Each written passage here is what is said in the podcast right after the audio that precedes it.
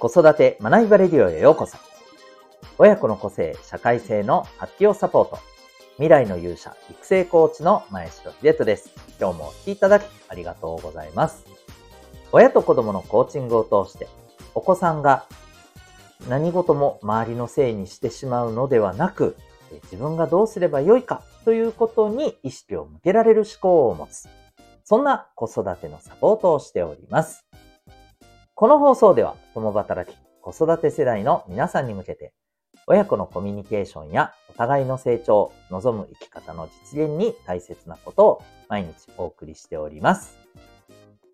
今日は第783回でございます。えー、残酷理不尽な世の中を凛として生きるためにはというテーマでお送りしていきたいと思います。また、この放送では本と挑戦のヒーロー、希望戦士ダクシオンのヒーローズラボシンを応援しております。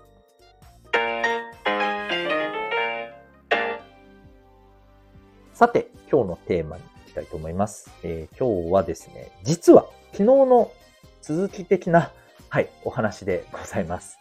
えっ、ー、と、昨日の回ですね、えー、まあ、もしまだ、あの、お聞きになっていらっしゃらない方は、この後ででもですね、はい、お聞きいただけると嬉しいんですけれども、えっ、ー、と、まあ、要点としてはですね、えー、お子さん世代を含めて最近の若い人たちは、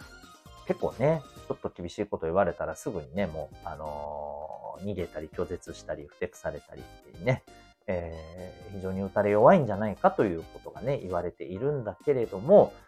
じゃあ厳しいことをなかなか言えなくていいのかと。いや、じゃないですよねというね、まあそんな趣旨のお話をさせていただいたんですけれども、えー、今日は、まあちょっとそこの補足ではないんですけれども、えっ、ー、と、まあこのテーマに沿ったお話をね、していきたいなと思います。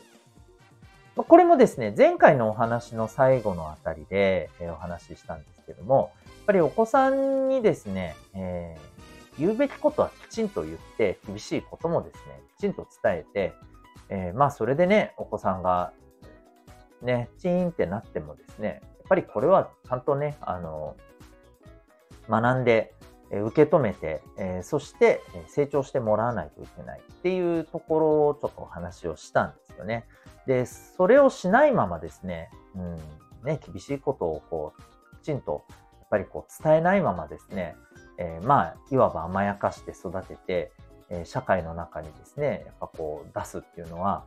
それこそね、えー、泳ぎ方も何も教えないままですね、海に飛び込ませるようなもので、これほど残酷なことはやっぱりないと思うんですよね。うん。そのぐらい、えー、まあ、世の中非常に厳しいものですと。で、ますます厳しくなっていますよね。うん。ま、これもちょっと前回の最後のところでお話ししたかもしれませんが、僕がよく、やっぱりこう、あの、子供たちのサポートの中で、えー、お話しすることがあるんですけど、あの、社会に出たらね、大人になったら、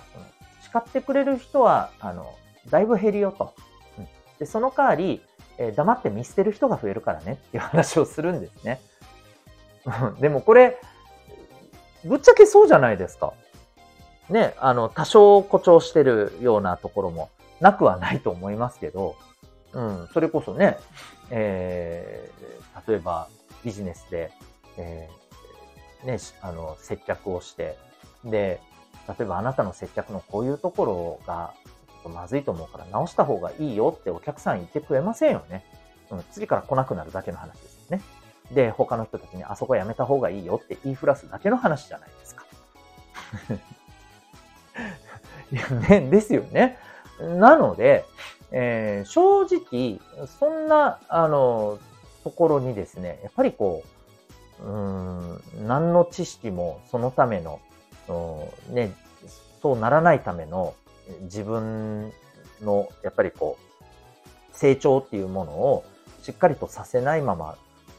ね、やっぱり活かせるのってやっぱ違うと思うんですよね。うん。でも、これって、まあ、裏を返せばですよ。うん。まあ、これ正直私も、あの、いろんなお子さんや、またあの、親御さんのサポートをさせていただく中で、感じる部分もあるんですけども、実際にもしですね、うん、まあ、その、ちょっとね、厳しいこと言ったら、すぐに逃げちゃうような子がもし多いんだとしたならですね、逆に言うと、そこでコツコツ頑張れる子って一気に飛び抜けた存在になれると思うんですよね。つまり、まあ、ちょっとこういう言葉好きではないですけれども、社会に出て、いわば勝ち組に、まあ、割とあっさり慣れちゃうんじゃないかと思うんですよね。そのドラゴンボールで言うと、周りがね、悟空やベジータみたいにもうガッツガツ頑張っちゃう人ばっかりだったら、自分が少々頑張ったところでもう全然ね、追いつけなかったりしますけど、例えばね、周りが、まあこれね、ファンの人いたら本当申し訳ないんですけど、ヤムチャみたいな感じの人たちばっかりだったらですね、まあ結構楽勝じゃないですか。ね、クリリンぐらい頑張ればもうね、すぐ頭一つ飛び抜けますよね。うん。まあ、そんな風に考えられるわけじゃないですか。うん。だからこそ、やっぱり厳しいことに対してしっかりと受け止められるようなですね、えー、ところをやっぱりお子さんにはね、ちゃんと思ってもらうように、えー、と、やっぱ子育てや、あの、お子さんの教育っていうところではですね、えー、そこをしっかりと大人がね、やっぱり、あの、つけさせていくことは重要じゃないかなと思います。で、これもあの、前回少しお話をしましたけども、まあ、その上で、えっ、ー、と、この今日のテーマのところでね、まあ、そんな残酷な世の中でもですね、えー、こう、それを凛として渡っていくためにですね、例えば一つのね、モデルケースとして、僕は、あの、ドラマのですね、えー、美味しい給食の、まあ、主役の、ね、市原隼人さんが演じている、えー、この中学校のね、先生、給食大好きな先生、えー、アマリダ先生ですね。このキャラクターなんかすごく僕は、まあ、一つのね、モデルケースとして僕はすごく、あの、ありだと思うんですよ。うん。もちろんですね、これドラマを見てる人はご存知だと思うんです。え、ただの頭おかしい人でしょって思うかもしれません。まあ、あの、特にシーズン3に入ってですね、ちょっとアマリダ先生のこの給食への執着感がヒートアップしすぎて、ちょっとマジで変な感じになってますけど、まあれはあれでね、エンタメだと思って僕は見てますし、えー、それでもね、やっぱりこう、自分のそういうところをなるだけ周りには見せないようにしなければっていうところも持ってるわけじゃないですか。めっちゃダダ漏れすぎてバレてんだろうって感じですけど、あの、そういうところを持ってると。で、えー、先日のね、あの、僕が見た第4話のところで、えっ、ー、と、このアマリダ先生がね、えー、個性というものについて語るシーンがあってですね、え、これが、あの、こう好きなことを、自分のね、やりたいことだけやっていくのが個性ではないと。うんえー、それが自分らしく生きるということではないと。うん、やっぱりこう、周りに馴染むっていうことと個性っていうのとは全く別次元の問題であると。うん、あの個性を殺さずに、えー、ちゃんと周りに馴染んでいくっていうことが、えー、重要であり、例えば嫌なことがあったとしても嫌なものをやらないといけないと、そういうことを押し付けられるような場面があったとしても、それに対して自分なりにいかにこれを楽しんでやっていくかが自分らしく生きるっていうことじゃないのかと。そういうことを話す場面があるんですね。ここ本当にそうだなと思います。えー、それこそですね、この昨日のお話からの部分の根底にあると思うんですけども、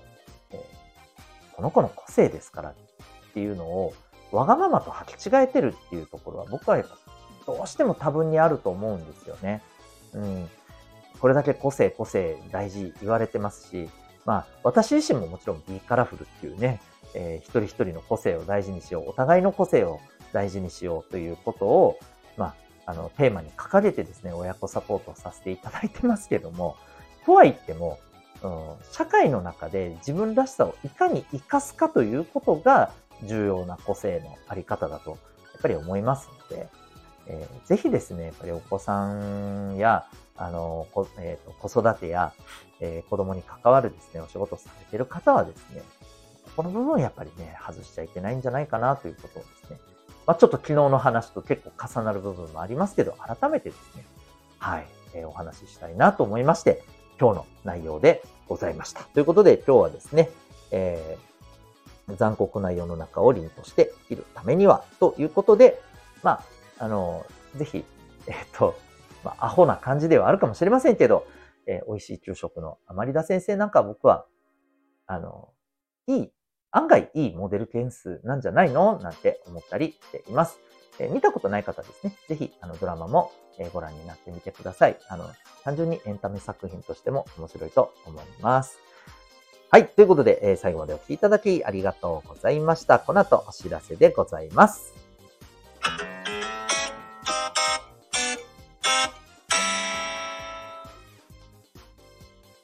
はい。ということで、えー、親子コーチングセルフアクションコース体験セッションのご案内を最後にさせてください。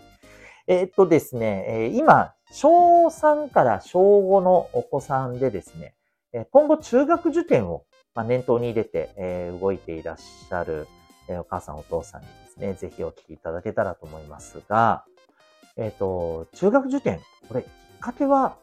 お子さんからですか？それともお母さんお父さんからでしょうか？おそらく大半の場合は後者だと思っています。つまりお母さんお父さんが、えー、ぜひ中学受験をしてどこどこの中学に入れさせたい。うん、これが多分、あの、始まりではないかと思います。で、えー、まあ、それ自体が僕は、あの、ダメだとか言うつもりは全くありませんが、えー、ただですね、え、もうご存知の方も多いと思いますが、中学受験非常に過酷です。お子さん自身の目的意識、目標意識がないと、踏ん張りきれなかったり、えまたは受験はどうにかこうにか乗り切ったとしても、どこかでそのですね、えー、まあ、反動というか、ほころびが、えー、来る可能性は大きいと思います。ですので、えっ、ー、と、ぜひですね、ご自身の、お子さんご自身のですね、目的、目標意識を持たせるというここれまずですね、大事にしていただきたいんですね。で、一方で、えー、これも非常に重要なのが、お子さんの自己管理。ここも非常に大切です。例えば、えー、自分自身のやっぱり感情コントロールだったり、あるいは時間管理もそうですよね。うん。で、これもね、小3から小5のお子さんにですね、えー、それが完璧にできるように求めるのって、まあ正直無理ゲーだったりします。できる子もいますけどね、中にはね。なかなか厳しいと思います。ですからその辺も含めて、やっぱりこう大人のサポートが必要ですし、えこれも大人が全部ね、お母さんお父さんが手取り、手取り、足取りやってるようでは、あの、おぼつかないと思います。っていうか、あの、それではいろんな意味でお子さんのためにはなりません。マイナスしかないと思います。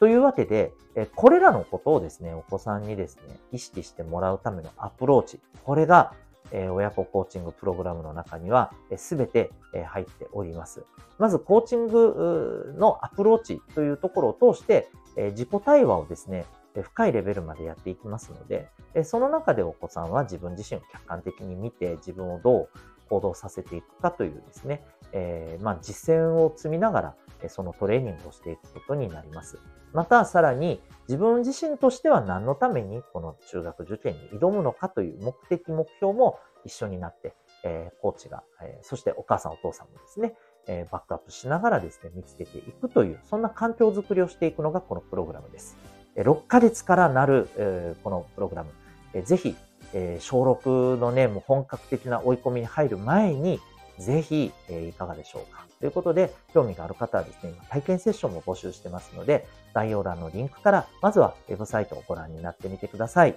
えー、私は沖縄におりますけれども、このコースはリモートで受講が可能です。えー、県外から受けていらっしゃる方も多数いらっしゃいます。えー、ぜひご検討いただけたら嬉しいです。